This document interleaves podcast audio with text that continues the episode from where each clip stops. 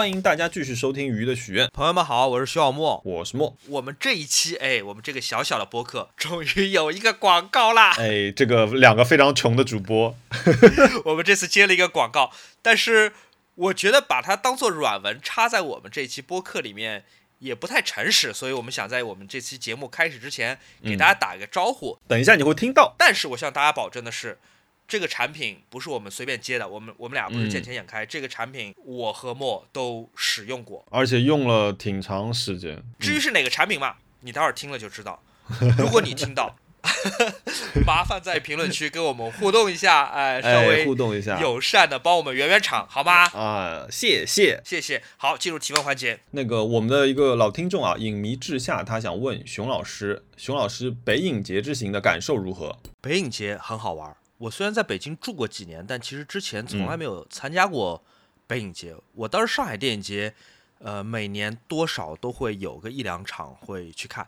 但今年北影节有一个项目，我非常非常的兴奋，是有一个大师展映单元，会集中播放十多部我很喜欢的希腊导演已经过世的西奥安哲洛普鲁斯的电影。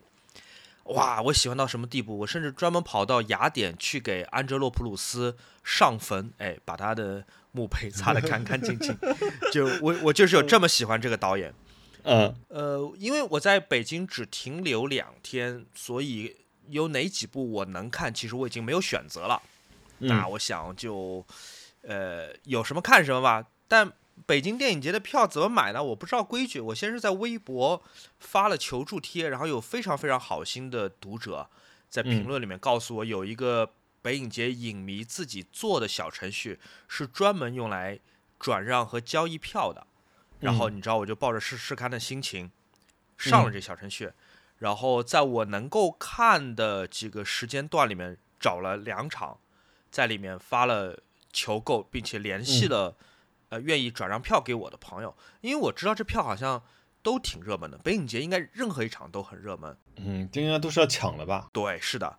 所以当我加了这两位朋友的微信，买他们要转转让的票的时候，我非常吃惊的发现，我非常非常吃惊的发现是原价转让。哦，我说嗨，朋友你好，你的那一场《怪鸟之书》这个票我想要。他说哦好，八十。我说票面价是多少？他说八十。我就惊呆了，活菩萨吗？那挺好的，这个是同号，嗯，这个是真的喜欢。对对对，同号。其实我有点受宠若惊，我有可能我我没见识啊，可能每一年都是这样。还有就是安哲的片子其实挺折磨人的，安哲的片子是很漫长，经常一个镜头长达几分钟，机位都不变。呃，那很很很很常见啦，就是你在看电影的时候，左边和右边都可能有。其他的影迷睡着，这个 其实大家很有可能跟我一样，都是在一天里面看三四部电影，嗯，有点辛苦，嗯，起起得早，睡得晚，有一两部气氛一沉闷，睡着很正常啊，我我觉得 OK 的。但是我有一有一个朋友坐我边上看电影，打呼打的实在是太响了，真的是打呼真太响了，就你很难忽略那个呼声，那个呼声是真的。你会觉得他是在开玩笑吗？是认真的吗？呼声太响。你你会提醒他吗？呃，我我不敢，因为第一我怕万一就是进入不必要的纷争，是吧？而且平时很辛苦，那现在好不容易有一个可以睡的机会，我去吵醒别人也不太礼貌。但嗯，哎。小扫兴吧，不过这样的事情上海电影节也有啊，北京电影节也有。哎，我我想问你啊，比如说你会在任何情况下面，就是基本上都会忍住，就是哪怕就是对方稍微有一点点奇怪或者过分，你都是尽量忍住。呃，对，与人为善，是的，打吧，可能过个五分钟他就不打了，谁知道呢，对吧？另外一个感想是我每一场散场都被人认出来打了招呼。你说我心里面没有任何一丁点得意，那我肯定是骗人。我确实会心里面有点得意啊，呃，但我还挺高兴的。我觉得就喜欢电影的朋友们，可能比较容易会关注我这样的博主。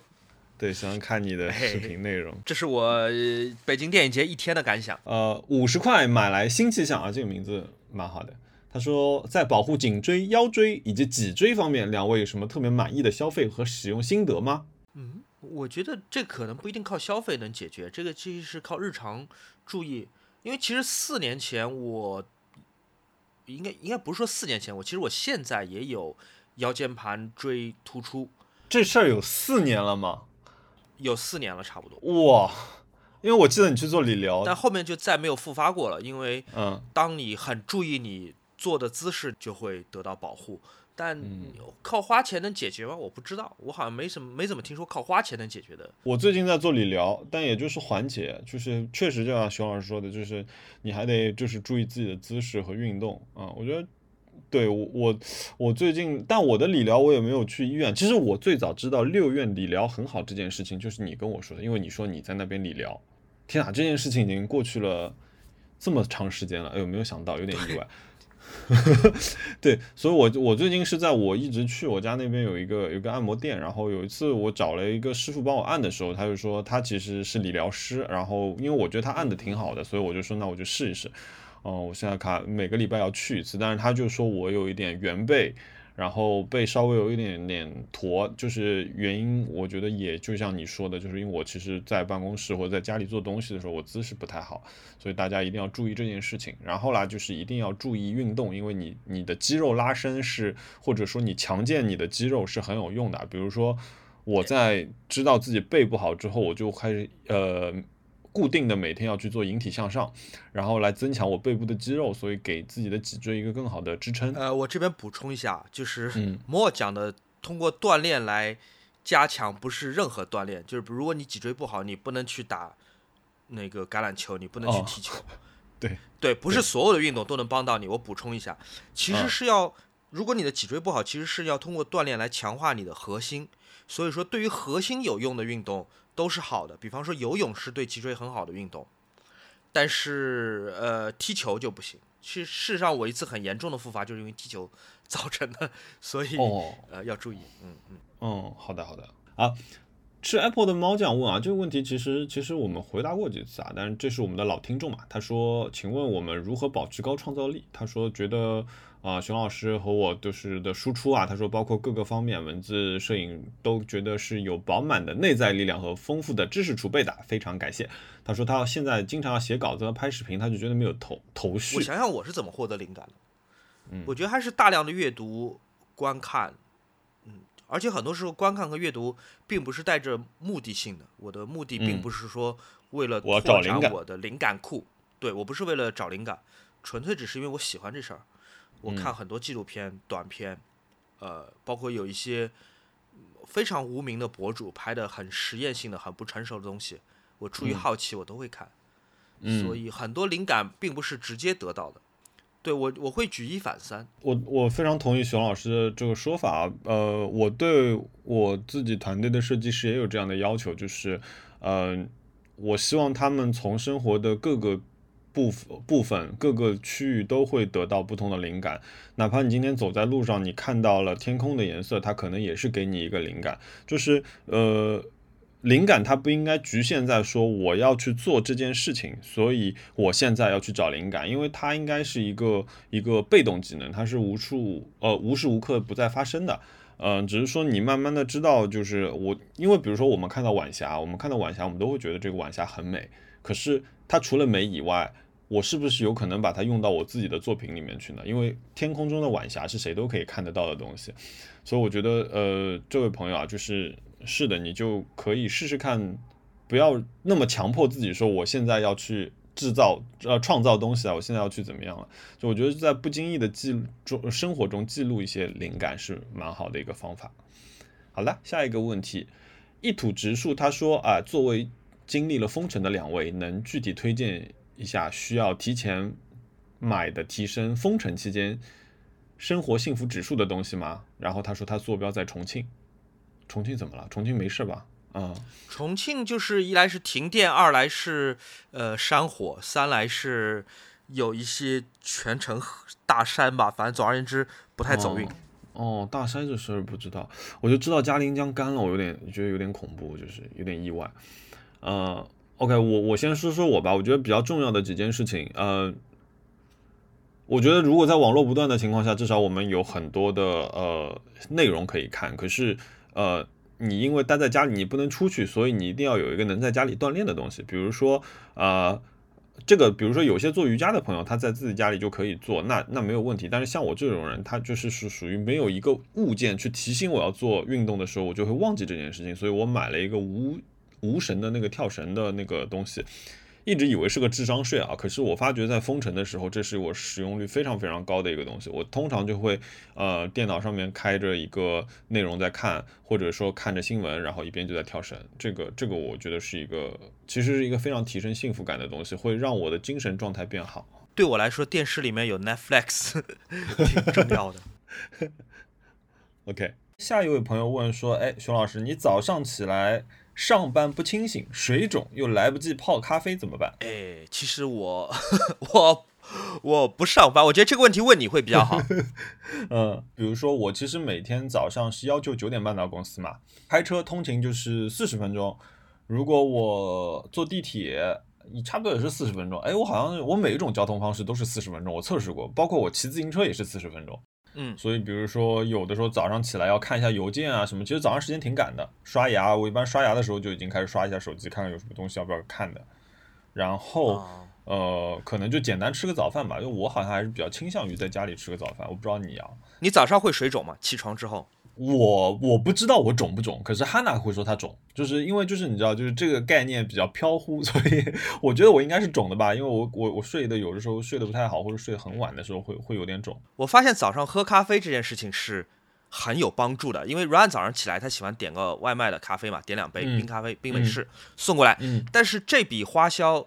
有一点高啊，第一就是两杯咖啡，可能你现在从四十到五十，对，四十到五十最起码，这是最起码。对，呃，同时他送过来要有时间，但这个时候我可能已经打算要出门要走了，等到早餐高峰送到我手上，半个小时都已经过了，所以我会给你寄那个 C s o 的长颈鹿冷萃咖啡液嘛，因为我觉得那是个真的。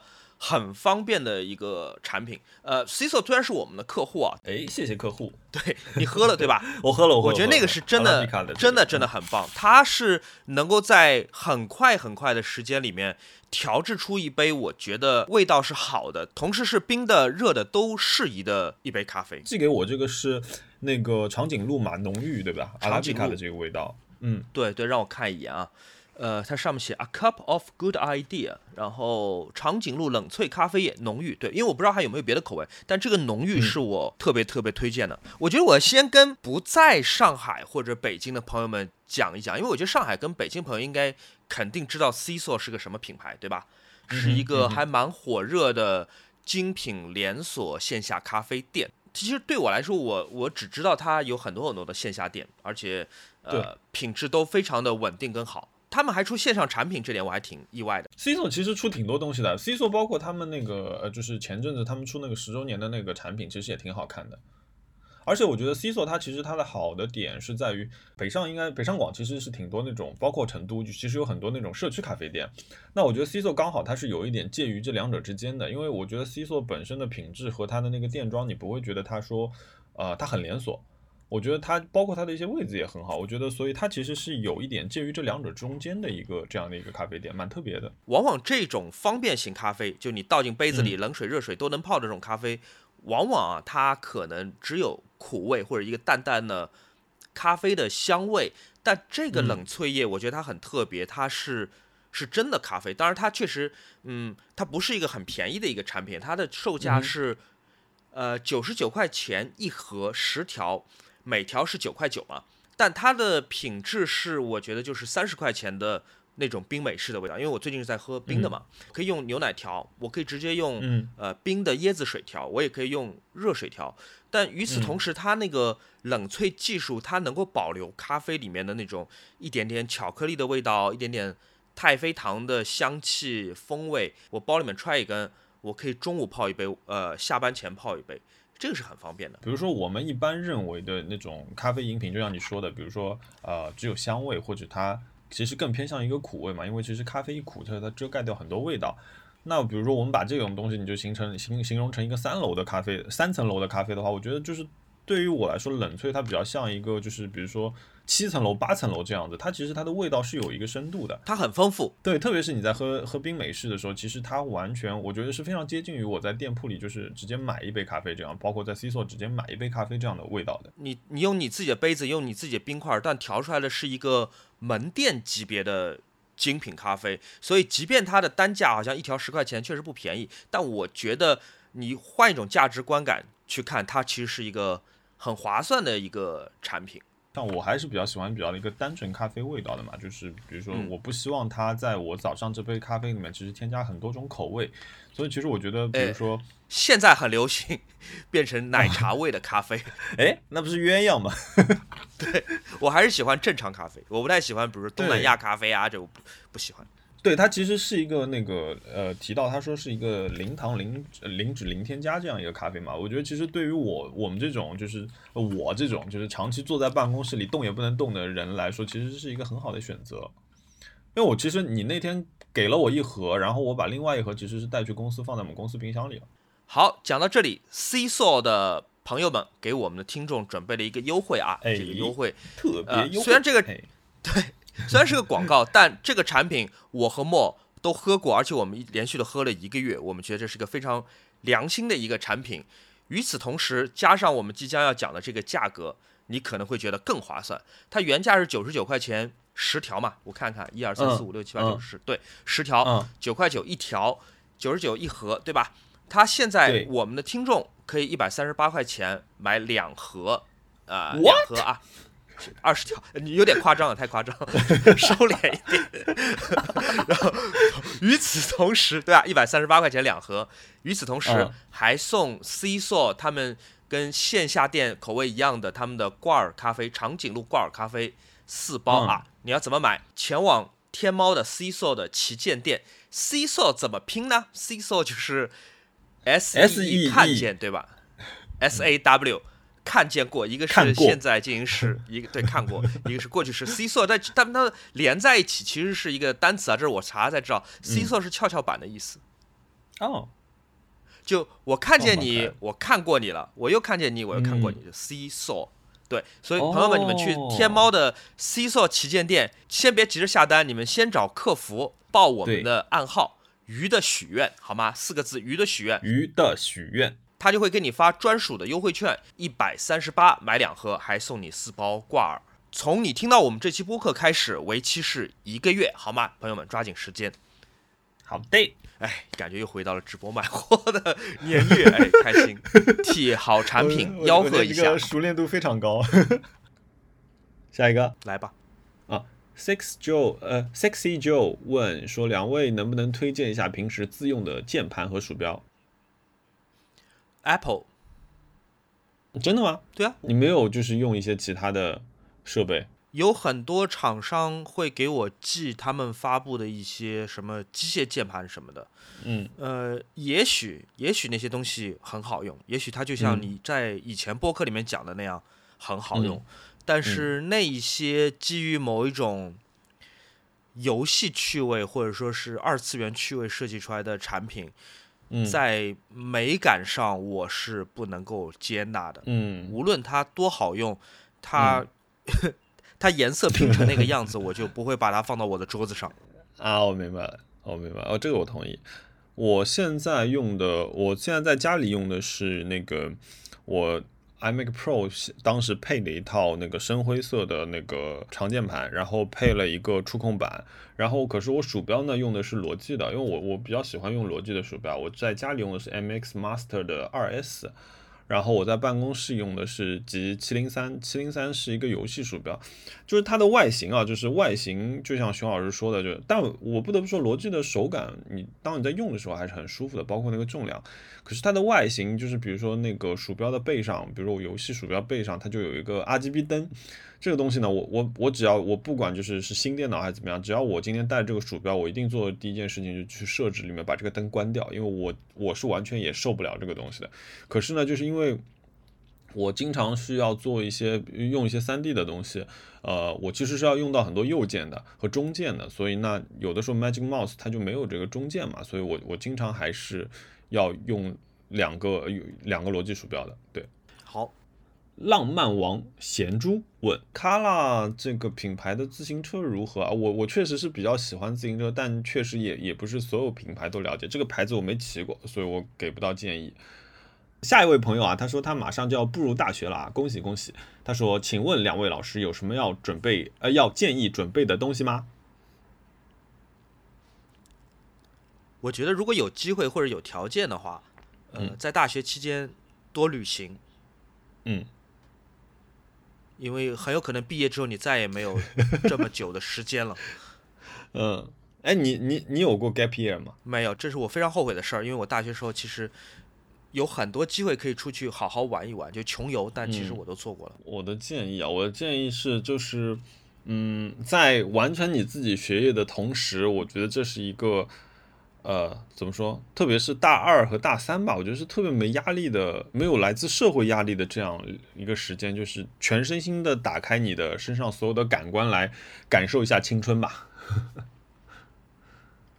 呃，T Tears Horizon 他说啊，他说下午好两位，他说他想买一个用于拍花和猫猫的一个。呃，相机，他说他有很小的一个兰花，大概就是拇指大小的一个一个花。他说不知道有没有什么相机和镜头推荐，然后他需要希望预算能够在一万以下。我本来想说那个索尼的那个微距的，但是那个微距应该就已经一万了吧？呃，对，但我还是认为啊，就没有什么照相机是专门用来拍猫猫和花，有没有什么照相机是专门用来拍人跟风景？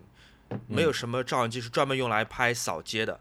所有的照相机都可以做以上的事情，只要它是一个严肃的照相机啊，比如说是个微单，无论是全画幅或者 APS，唯一要做的就是选择镜头。这位朋友显然在这边他的需求是微距，嗯，呃，那你就是需要一个机身加一个微距镜头嘛，嗯，呃，只是要看你有你有多喜欢拍这个花，不然 iPhone 其实够了，不然的话 iPhone 就够了，哎。老黄砖，哎，这个是终于进入了熊老师最正正经的领域，消暑降温的音乐，熊老师有没有什么推荐的？啊，Brian Eno。呃，哦，呃，好，熊老师可以暂时休息一下了，我要来回答问题了啊，进入了耶，自行车话题吗？是，呃，已经进入了机械话题啊，就是这位朋友他说机械话题，好期待。这位朋友问我说，当时为什么选了 Mini 没有选 MX 五？呃，我觉得都是非常好的车子。呃，为什么没有做这个选择呢？就像呃，我为什么说 Brompton 不是我不想买 Brompton 一样，就是性价比。呃，我买的顶配的呃 Mini Cooper S 呃 Cabrio 敞篷呃三十七万，可是 MX 五的最低配置也是这个价格，甚至不止，有些呃平行卖到了三十八点五万。那对于我来说呢，这个就有一个性价比的问题了，就是因为同同样就是，呃，我买这台车我要改装，然后它也会作为一个日常通行，而不是只是说放在家里偶尔开出去的这样一个玩具车的话，我觉得 Mini 在可靠性和呃怎么说车内娱乐设备以及呃怎么说？比如说最简单嘛，CarPlay 这件事情上吧，我觉得都会比 MX 五好。MX 五有这些配置，可是它的那个内饰和它的那些操作实在是有一些过于老了。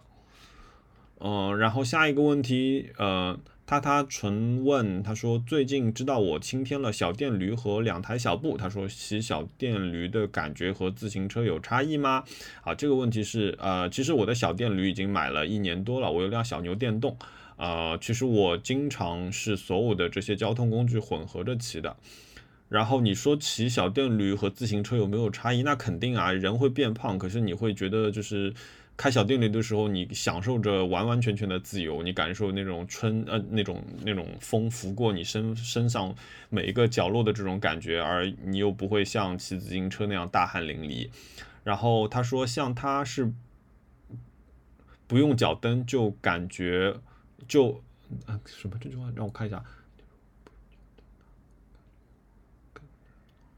哦，他说像他就是如果觉得不用脚蹬踏就能更漫无目的的去去放空大脑，我觉得是的，就是是是有这种感受，但是一定要注意交通安全啊。呃，还有就是拥有两台小布之后，会不会呃想过去不同的城市都会带上自行车去？啊，其实就像这位朋友说的，我买小布的，我可以说是买小布的唯二目的，就是因为我打算跟哈娜，就是我们会经呃想利用周末的时间开始一些自驾游，那我们就想说，呃，如果我们只是开车去一个地方，那可能很多时候你都在车上面，你没有办法跟那个环境、跟那个自然有更多的亲近，所以我们就想说带两辆自行车出去。可是因为我们想带一些露营的装备，那我两辆以我两辆大的钢架车呢就没有办法塞进车子里面了。但是如果你要把它绑在车顶的话，我会很心疼，因为你在高速公路上的话，我不希望有什么，比如说虫子啊或者小石头啊奔到车架，那其实会会很难过的。所以呢，我就后来选择说，那不如我们去买两台小布，我们就带着小布去各个城市吧。嗯。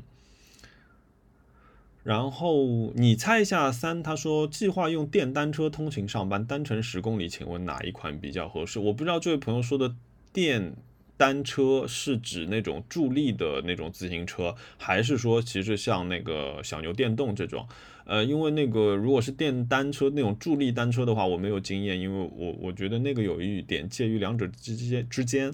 但是因为需要在普通的那种类似于山地山地车的车架上面装上电池，这个车的设计其实会有一点点粗重，所以我没有选择这一类的呃通行设备。那我的建议是，那小牛不是出了一辆那个新车嘛，SQI，然后我觉得那个跨骑非常棒。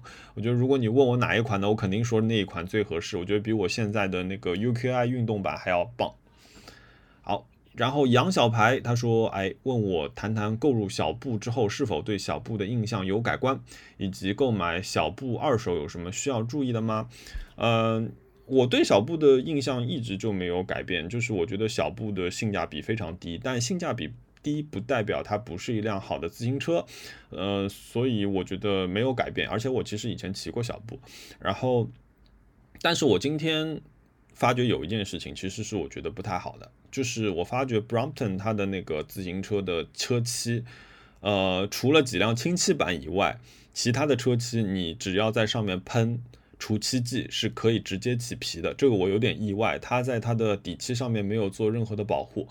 呃，因为我今天刚好我有一个小的部件有一点掉漆，我就想把它重涂一下，我就试着用除漆剂在上面喷了一下之后，立即就干净了。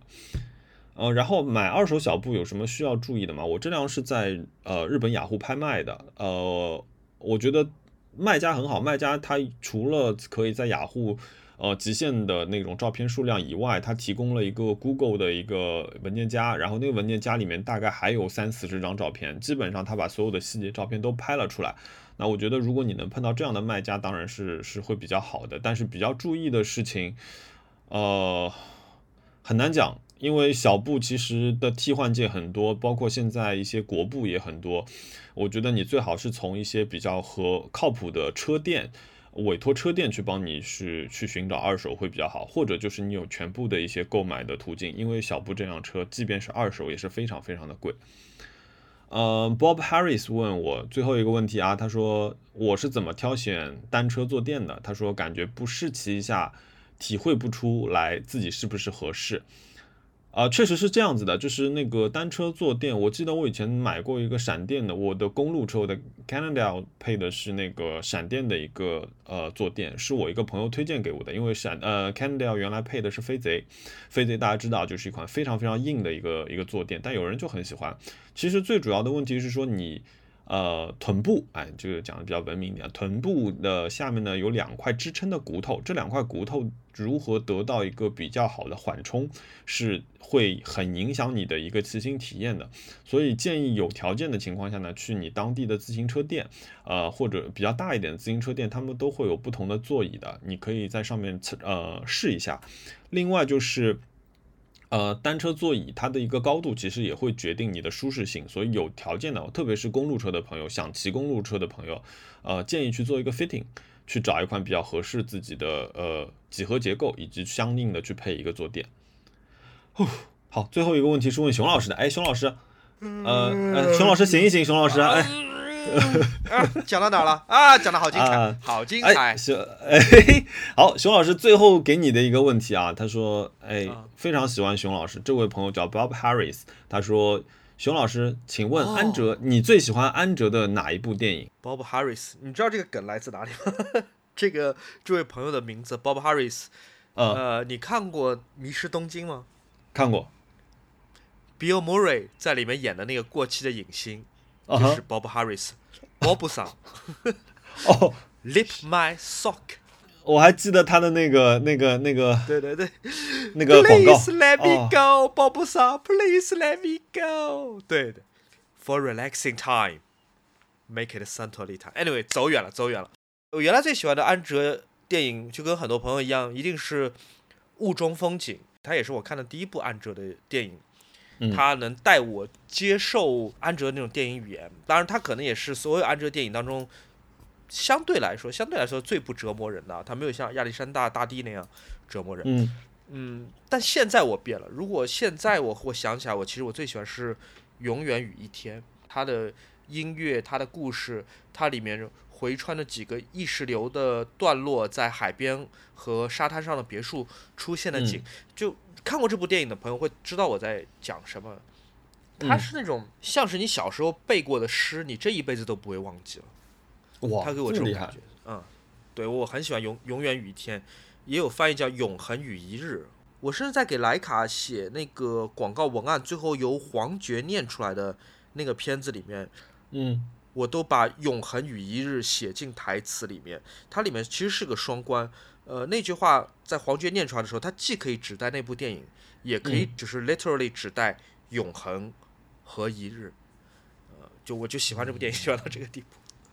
希望回答波布桑的问题。嗯，波布桑，好的，我们回答完了我们的问提问部分，那接下来啊，进入我们最喜欢的冤枉钱环节了。哎，熊老师，聊聊你的冤枉钱吧。哎，这次没有聊吃的，上一次我们聊了熊老师的美食之旅。啊，我来想想啊，呃，北京电影节二手票，哎，这个是一个非常呃高尚的 影迷互助。刚才讲到了，我买两张票，八十块和一百块，全都是。喜欢电影的朋友原价让给喜欢电影的朋友，一分钱没有加，非常非常感动。啊，还有一个事儿是，哦，我我来讲个冤枉钱，就是很怪的一个事儿，真的很怪的事儿。我前天去楼下的打印店去复印身份证，嗯，因为我家没有没有那个复印机，嗯，我复印了两个身份证两张，他收了我四块钱，嗯。两两块钱一张嘛，复印一张黑白的啊，当然四块钱可能放今天放在上海也不算什么钱，我也没多想，反正给钱就走人，就给钱走。嗯。然后昨天我又去那个打印店，因为当时我和呃我的房东正好要签一个合同，我们这次是要复印四张纸，两张房产证，两张身份证。嗯。四张纸，他问多少钱？其实我觉得应该是八块吧，因为昨天是两块钱一张纸，啊，今天复印四张，那应该是八块吧，啊，他跟我说哦两块，我说呃四张，他说对两块，他应该是认不出来我了，他应该，他认不出来我是昨天来的同一个顾客，为什么前天是两块钱一张，今天是五毛钱一张，这么随性的吗？对我当时想想，总额来说没多少钱，真没多少钱。你那个是黑白的吧？两次都是黑白。我再讲一下，第一天是复印两张，收了四块；第二天是复印四张，收了两块。那其实加在一起，加在一起也就六块钱，就是可爱多的价钱。照道理我不应该跟他纠缠，但我我走的时候就话在嘴边，实在忍不住了，我就说我还挺客气，我还挺客气。我说老板那个应该没有搞错吧？我说我不希望少付你钱，因为 我昨天是两块钱一张，为什么今天是五毛钱一张？啊。老板反正就是看了看我说：“这个嘛凭心情的呀。”哦，真的吗？对，哇哦，这个太酷了！你这，但是你这种小生意嘛，就是凭心情的，喜欢你就收你五毛钱一张，不喜欢你收我。两块钱一张，然后我觉得也挺挺有道理的，确实挺有道理，因为他无法反驳，对吧？这个声音 这个声音实在太小了。他说他按心情来，呃，也好理解。而且从好的一方面想，他第一天他没有那么喜欢我，那没有那么爱我，他收收我两块钱。第二天明显肯定是爱上我了呀，就是喜欢我嘛，按他的话说，所以他只收五毛钱一张，算是个冤枉钱吧。以至于我现在我讲这个故事，我不知道我是亏了钱还是省了钱。就不太确定啊。你有什么冤枉钱吗？我我想想看啊，我想想看啊，嗯，我如果如果说我说我不改自行车了，可是我又给自行车花了钱，这个算不算冤枉钱？你为什么已经不改自行车，但是还要给自行车花钱？因为我我那天就信誓旦旦的说，就是我说我拿到了 Brompton 之后绝对不改，我说小布是辆工具车，我绝对不改。然后呢，我看一看啊。我买了一对小布的快拆踏板，然后相应的，因为哦，因为我那辆自行车买来的时候它就是没有踏板的，对方把踏板拆了，所以我买了对小布的快拆踏板。买了这对踏板之后呢，哦不，我先买了对折叠踏板。买了这折叠踏板装上去之后呢，发现哎，那个曲柄不一样，后面没有支撑了。我这个折叠折完之后会打到我的主梁啊，这样我的主梁就要掉漆了。所以呢，我又把那台拆下来，拆下来呢，我又买了一对。呃，小布的快拆踏板，那买了快拆踏板，你把这个踏板拆下来之后放哪里呢？好，我又买了个小布的快拆踏板，呃，支架，用来放你这个拆下来的踏板。然后买完之后呢，那个我那辆车来呢，随车就来了一个 Brooks 的一个坐垫，大家都知道 Brooks 这个坐垫呢，就喜欢的人很喜欢，不喜欢的人说这个东西又重又硬，硌着我屁股疼。那哈娜骑了两天，他说不行，这个东西我屁股太疼了，不行。然后呢，我就就又给哈娜就是买了一个呃小布的坐垫。原厂的坐垫啊，其实这里指出说一下，其实小布，我今天跟我成都的一个朋友在聊天，他就说那个小布，他因为是个小布的狂热爱好者，他说那个小布改到最后，他发觉身边的朋友渐渐的都把小布的原厂装备换回来了。呃，然后我看啊，我还买了什么东西，然后呢，我那个自行车呢骑。运过来时间长了，可能那个油润滑油就干了，链条油就没有，所以我昨天骑出去的时候嘎叽嘎叽的。然后我今天又买了一块三十一瓶三十六块钱的那个 Finish Line 的一个呃链条油。然后呢，我又买了个什么？我又买了个把，因为我发觉骑一个直把，像我这个年纪在骑直把就特别累，因为人就俯的特别下面，我觉得不行，我又去换了一个小燕把。那我觉得我这次的升级改造啊，全是。建立在一个提升舒适度的这样一个基础上面，那熊老师，你觉得这个算冤枉钱吗？这个其实也不是特别冤枉，对吧？嗯，不算特别冤枉，但听起来有点折腾。哦，By the way，你知道我在闲鱼上刷到了你在正在卖的这个 Brooks 的坐垫？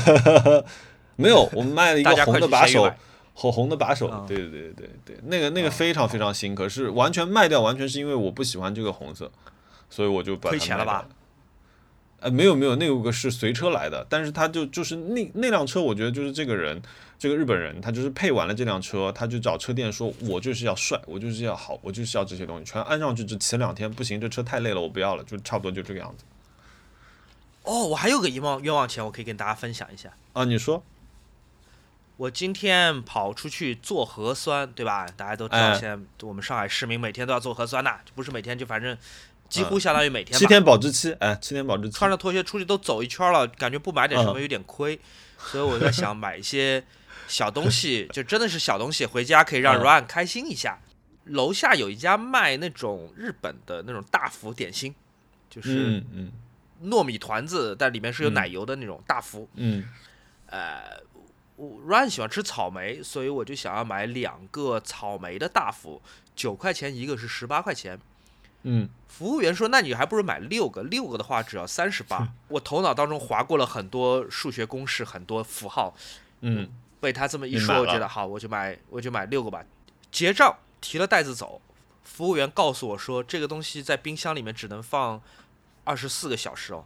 ”我说：“哈，你现在才告诉我？你现在才告诉我这东西只能放二十四个小时？啊，六个。”好吧，好吧，好吧，那我就我就拿着它回家了。我家里只有两个人，然后 Ryan 回来了，我这个非常殷勤的端出来六个当中的一个，就是那个草莓大福，因为我买了两个草莓，两个抹茶，两个巧克力。嗯，Ryan 说啊，谢谢宝宝，然后他吃了一小口，真的是很小很小，大概就十六分之一口，然后说哦，说那个他要锻炼要减肥，吃不下了，说剩下的你吃吧。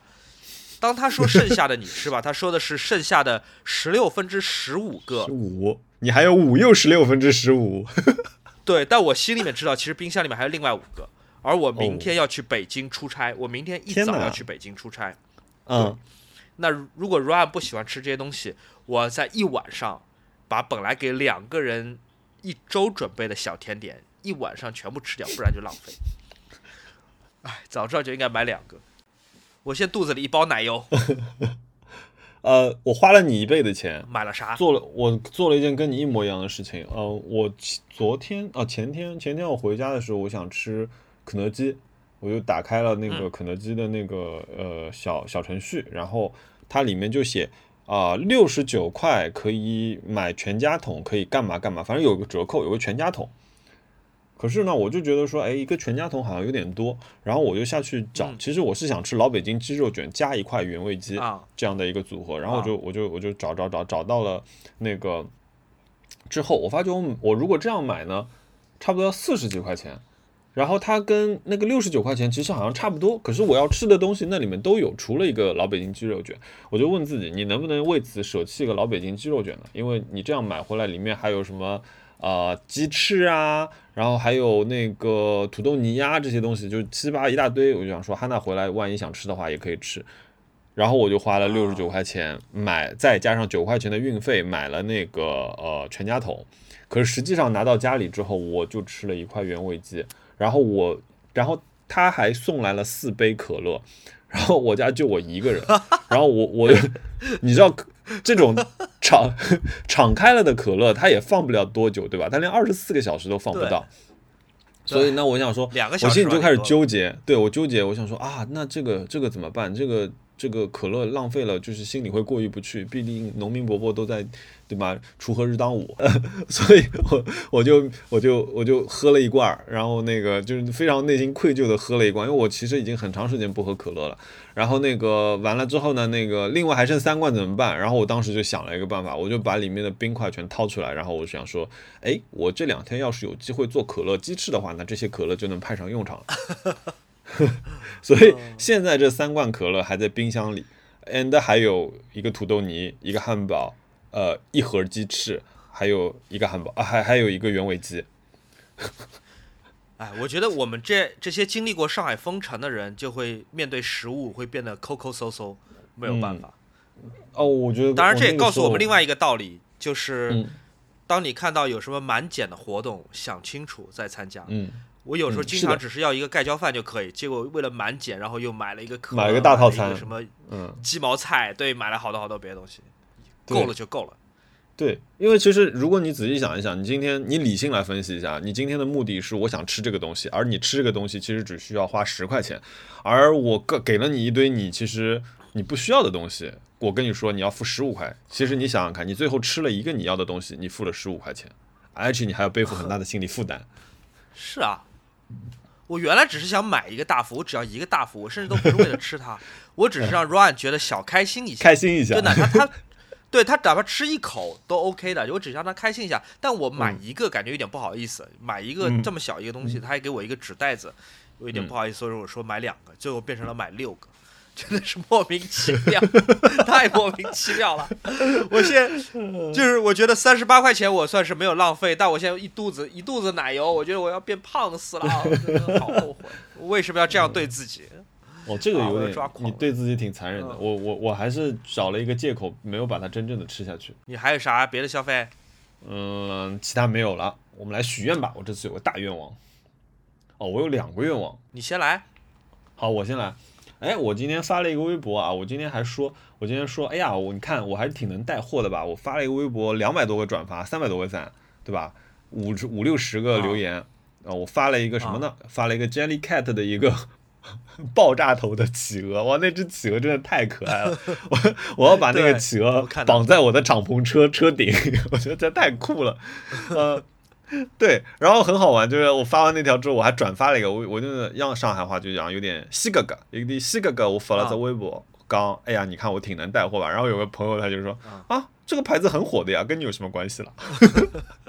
真的吗？我不知道哎。啊，我就觉得啊，我我说，然后我说我给你一个抿嘴微笑。哦，嗯，这样对。啊 Jellycat 很可爱的，我之前给买了好多 Jellycat。汉娜现在车里挂了一串葡萄，然后它还有一个柠檬的一个小挎包。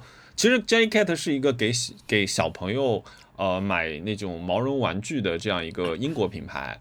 但是呢，他们做的有些东西实在是太可爱了，以至于就是说我，比如说我我我我 team 里面有一个有个设计师就很喜欢买 Jellycat，我那天看到那个神经病一样的那只企鹅，其实就是他发给我看的。然后包括还有一些圣诞圣诞的一些什么一个莫名其妙的一个雪球，可是又是长得很可爱那种，就你看到你会买很多的，就会忍不住。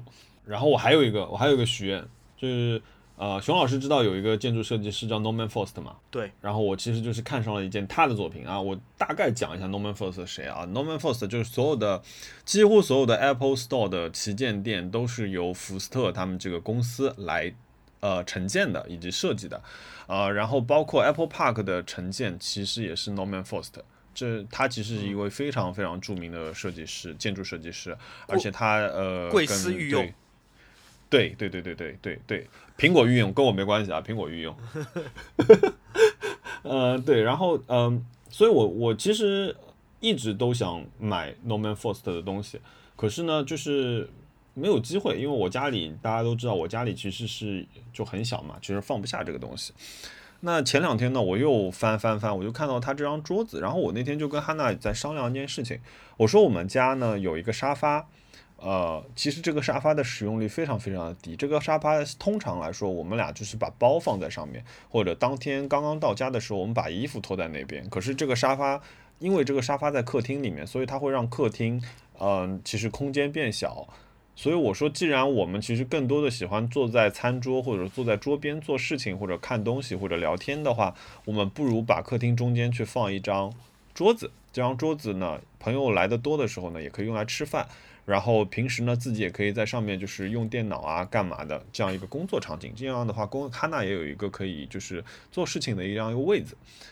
哎，这样就给了我这个机会，我就可以买一张桌子了，对吧？所以我我就开始找一张 Norman Foster 的呃桌子。然后呢，我就找啊找啊找，找到了一个荷兰的一个工作室。哎，回头我可以在下一期节目里面就是去跟大家详细介绍一下这个工作室。这工作室干什么呢？他们就是。呃，收集老的家具，并且重新去修复以及呃再设计这些家具。有一些东西他们会自己做一个再设计，呃，做的非常漂亮。而且就是他们的从他们的那个宣传视频来看，也是他们的工人和他们的那个呃工作环境也是非常非常专业的一个这样一个地方。所以呢，我现在跟他们通过邮件在沟通，我希望去跟他们购买一张 Norman Foster 的椅呃桌子，然后。希望能成功吧。现在我在等他给我运费和那个税的一个报价。嗯，哦，不错不错。我希望你还有地方放一张桌子。有，我就把那个沙发就不要了，就就给掉吧。就是嗯，给哪个朋友了就。哎，你要吗？有点眼馋。我要。我们刚租了新的工作室啊，那那直接送你那去就完事儿了呗。那好，那我期待你能把这个桌子买到手，不然的话，你沙发也落不到我口袋里。哎，好的，好的，哎，来吧，熊老师。我的许愿是，我想要呃 AirPods Pro 二代。为什么我想要那个耳塞呢？我其实我现在有别的牌子的真无线耳塞，呃，讲起来又是另外一笔冤枉钱。我昨天就真的昨天发生的事儿。啊，我现在用的一副是一个。安卓品牌生产的真无线耳塞用在 iPhone 上面，嗯，我昨天坐出租车落在出租车上面了，嗯，当时我下车的时候车费是四十多块钱吧，下车没多久我就发现耳塞忘拿了，然后我就给这个司机打电话，我说这个师傅您帮我看看后座是不是有一个黑色的耳塞，嗯，那麻烦您看到的话帮我送过来，司机说好，我待会儿给你送过来，大概过了十五分钟。他就送过来了，送过来，我说那师傅你那个我给您车钱吧，您过来的车钱我给您多少钱？嗯，师傅说哎，那你看着给吧。